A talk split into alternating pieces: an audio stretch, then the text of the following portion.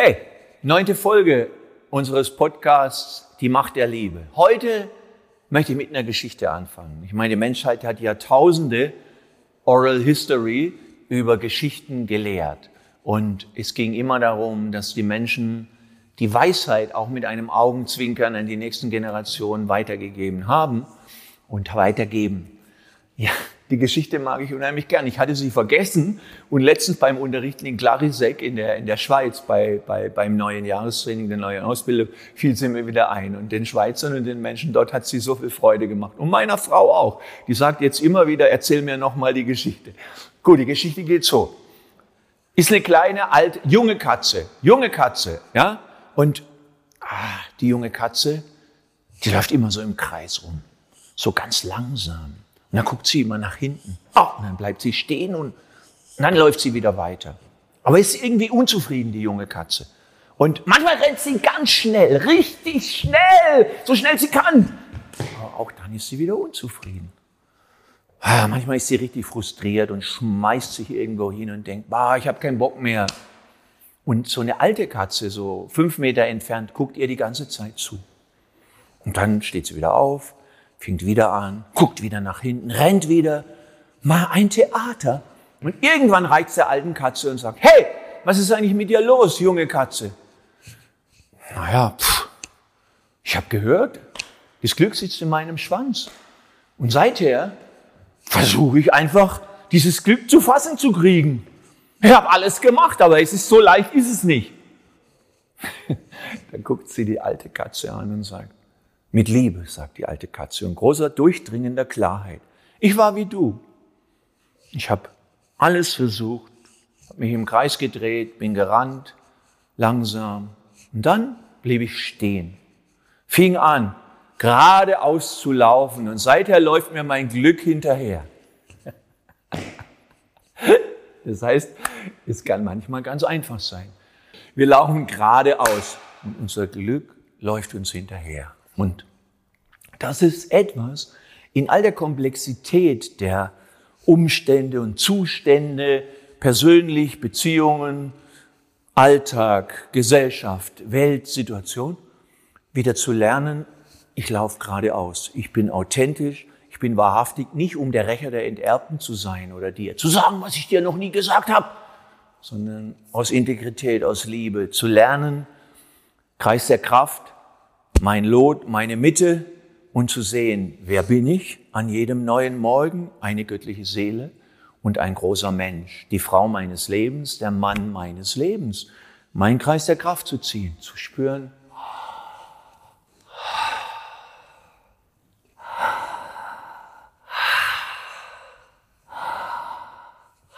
Erste Medizinkraft der Atem, an jedem Ort der Welt viele Atemzüge nehmen. Dann ein kleines Lied. Das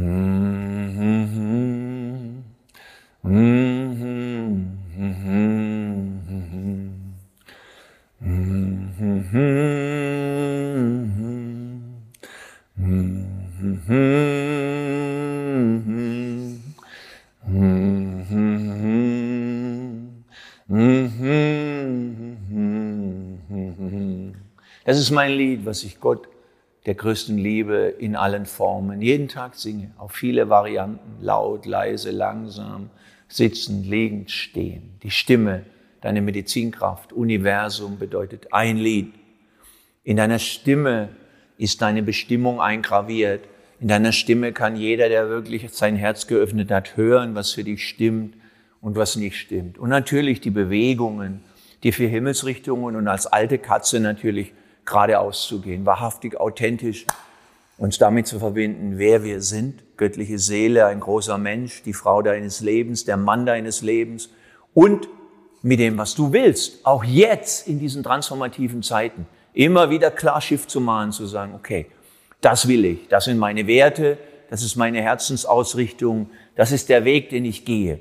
Und diese Dinge, die natürlich immer hochkommen, ja, ich kann es nicht, ich bin zu alt, zu jung, zu blöde, zu doof, ich habe zu wenig Geld, Manche haben auch zu viel Geld und wissen nicht, was sie damit anfangen sollen. Die könnten zu uns kommen, dann könnten wir damit eine Lebensgemeinschaft aufbauen, ist ernst gemeint. Und Orte der Liebe, wo wir das, was mein Netzwerk und ich zu lehren haben, den Jugendlichen, den Frauen, den Männern und auch den Stammesältesten beibringen können und nahebringen können. Und das werden wir auch tun. Wir werden diese Orte der Liebe aufbauen. Und was machen wir mit den Dingen, die quer liegen, die sagen, ja, das kannst du nicht, du weißt nicht genug oder du kannst es nicht perfekt ausdrücken oder es ist nicht die richtige Zeit. Schau her, immer rechts oder links hab ein heiliges Feuer, das Feuer der Vergebung. Darüber habe ich in dem Podcast über Vergebung gesprochen. Und ich möchte, dass du das immer an deiner Seite wirken lässt. Wann immer etwas kommt wie, du kannst es nicht, du hast dich blöde angestellt, du warst nicht perfekt, es war nicht gut genug. Spür einen Moment diesen alten Satz, der immer einen Zustand in deinem Körper auslöst und damit ein Gefühl. Ernte das Gold daraus, nämlich mehr Güte, mehr Liebe, mehr Geduld, mehr, mehr Zärtlichkeit und dich um deiner Selbstwillen zu lieben, eben nicht für Leistung, Aussehen und Verhalten.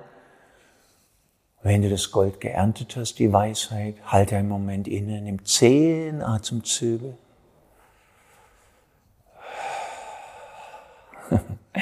Lächle und flute alles wieder mit Freude, Güte, Zärtlichkeit und Sanftmut wie es letztens Rahel aus der Schweiz in meiner Gruppe dort gesagt hat, Sanftmut. Und dann gibst du das, was dir wehtut, was du über dich denkst und fühlst, in das heilige Feuer der Vergebung. So bleibst du immer in der Gegenwart. Jetzt kommen wir zu etwas, was auf dem Weg der Liebe sehr wichtig ist. Wir nennen es, ich hole mir kurz den Stuhl, bleib da. Wir nennen es das Heilungsgefäß bilden. Also wir sehen ja, wohin wir schauen in unserer Gesellschaft. Müde Menschen, zum Teil Depressive. Psychotherapeuten haben eine Wartezeit, zumindest in Deutschland, zum Teil von einem halben Jahr oder länger. Wir sehen die Situation in den Kliniken, Krankenhäusern. Personal wurde nicht eingestellt. Es wurde auch nicht viel äh, Energie darauf verwendet, den Zustand in unseren Krankenhäusern zu verbessern. Das heißt, wir sind jetzt genau nach dem dritten Jahr der ganzen Situation noch in einer äh, angespannten Situation, hoher Krankenstand, kaum noch Pflegepersonal, die Ärzte sind müde, die Ärztinnen. Es ist eine sehr gefährliche Situation und ich frage mich, warum wir es nicht besser machen konnten als Gesellschaft. Ich möchte keinen Vorsatz unterstellen, aber es ist auf jeden Fall nicht gerade eine Glanzleistung in Vorsorge und, und, und Caring für die Menschen, für die Gesellschaften. So, was können wir also tun? Auf jeden Fall müssen wir aufhören, gegenseitig unsere Projektionen weiter aufeinander zu richten. Also Freud war der Erste im Westen, der gesagt hat, vieles, was Menschen tun, ist Übertragung und Gegenübertragung, also Projektion und Gegenprojektion. Und zwei Menschen, tiefe Freundschaft oder Liebesbeziehungen, sind ein unglaublich gutes Team, um etwas zu bilden, was ich das Heilungsgefäß nenne. Im Dezember wird mein neues Buch erscheinen, Die Macht der Liebe. Und dort ist das, was ich jetzt sage, sehr ausführlich beschrieben. Es geht darum, wenn zwei Menschen es wirklich wollen, dass sie verstehen, du wurdest verletzt in deinen Beziehungen, also hauptsächlich Mutter, Vater, die vorherigen Liebesbeziehungen. Und deshalb heilst du natürlich ein großes Stück alleine, keine Frage in deiner bedingungslosen Selbstliebe. Und da haben wir alle jeden Tag viel zu lernen. Das macht Spaß für mich auch nach 40 Jahren meinen Weg zu gehen. Nämlich jeden Tag Zeit, mich zu lieben, zu sagen zu dem kleinen Jungen, Bursche, ich liebe dich. Zu dem Jugendlichen zu sagen, hey, ich liebe deine Freiheitsliebe und deine Ideale. Sie sind immer noch meine. Ich liebe den jungen Mann in mir, den Mann und auch den weisen Mann, die alte Katze in mir. Oh, und wenn zwei Menschen jetzt zusammen den Weg gehen wollen, dann können sie ein Heilungsgefäß bilden. Was ist ein Heilungsgefäß? Wir knien voreinander, wir verneigen uns in der Reinheit unserer Herzen, unserer Seelen und gerade in unseren Liebesbeziehungen. Und viele, die das hören, sind vielleicht seit Jahren, manche seit Jahrzehnten auf einem therapeutisch-spirituellen Weg. Und am Ende bleiben immer noch zwei, drei Hauptthemen übrig. Also vielleicht an dieser Kante, letztendlich kann ich mich doch anstrengen, wie ich will. Aber es wird mir eben nicht gelingen. Es gelingt mir nicht wirklich, meine Seelenberufung zu leben und zu finden. Oder in der Sexualität der Körper verändert sich im Reiferwerden. Das merken die von uns, die jenseits, mal einen Witz zu machen, der 30 sind, naja, sagen wir lieber der 50 sind. Natürlich verändert sich der Körper in der Sexualität. Dann, dann zeigen sich die sexuellen Themen, die man leichter überspielen kann, wenn man jünger ist, also Leistungsdruck. Hm, die Frauen werden vielleicht nicht mehr so feucht, die, die Erektion der Männer kommt nicht mehr so schneller, sie geht schneller wieder weg. Die Frauen sind gestresst, dass sie nicht den richtigen Orgasmus kriegen oder sich gar nicht richtig verstanden, abgeholt fühlen oder was auch immer. Das heißt, es bleiben eben ein, zwei, drei Themen übrig. Und ein Heilungsgefäß zu bilden heißt, voreinander zu sitzen und nicht mehr Energie aufzuwenden in so tun, als ob, so wie wir es immer lernen in unseren Gesellschaften, Schulen, Universitäten, immer ist die Fassade wichtiger als die Seele, das Wesen, sondern zu sagen, wenn zwei das wollen. Zum Beispiel meine Frau sagt zu mir, ich durfte nie so sein, wie ich bin. Meine Mutter hat mich immer klein gehalten und ein kleines Püppchen, was keine eigenen Bedürfnisse haben sollte. Das habe ich mein Leben lang mit mir getragen. Und jetzt lege ich es in unser Heilungsgefäß, weil ich es heilen möchte. Ich habe in unser Heilungsgefäß gelegt meine Anspannung. Ich hatte Sex mit Hunderten von Menschen. Und doch war immer auch die Angst an irgendeiner Kante, an irgendeiner Stelle dabei, die Erektion zu verlieren oder zu früh zu ejakulieren. Das habe ich in unser Heilungsgefäß gelegt. Und dann haben wir uns angeschaut und haben gesagt, danke für deine Wahrhaftigkeit. Danke, dass du dich wirklich zeigst. Und ich habe gehört, was du gesagt hast. Und wir werden beide das zusammen erlösen. Und das ist ein Heilungsgefäß. Manchmal sind es psychische Dinge, manchmal emotionale, manchmal Süchte, die wir voreinander verstecken. Es können Körpersüchte sein, es können aber auch emotionale Süchte sein, es kann im Geist ein Muster sein, das wir immer wieder abspulen und dann streiten und immer verstecken, was eigentlich dahinter wirklich die Wurzel davon ist. Und ein Heilungsgefäß zu bilden, Anais Nin hat es so schön ausgedrückt, sinngemäß, und es kam der Tag, wo ich nicht mehr dazu bereit war, mein Ungeheiltes zu verstecken, sondern ich habe alles investiert zu blühen und die Blume zu sein in all ihren Farben, die ich bin. Und das macht ein Heilungsgefäß möglich. Es ist die Wahrhaftigkeit, die erkennt, eine Wunde muss offen sein, dass sie heilen kann. Und dafür brauche ich einen anderen Menschen, der oder die sagt, hey, ich erkenne dich, ich liebe dich, ich sehe dich, ich höre dich. Erkenne dein Wesen, deine Größe, deine Schönheit. Und ich möchte mit dir zusammen unser verbliebenes Restleid, wenn ich es mal so nennen darf, aussprechen, ohne dich dafür verantwortlich zu machen oder dir diese Last auf die Schultern zu legen.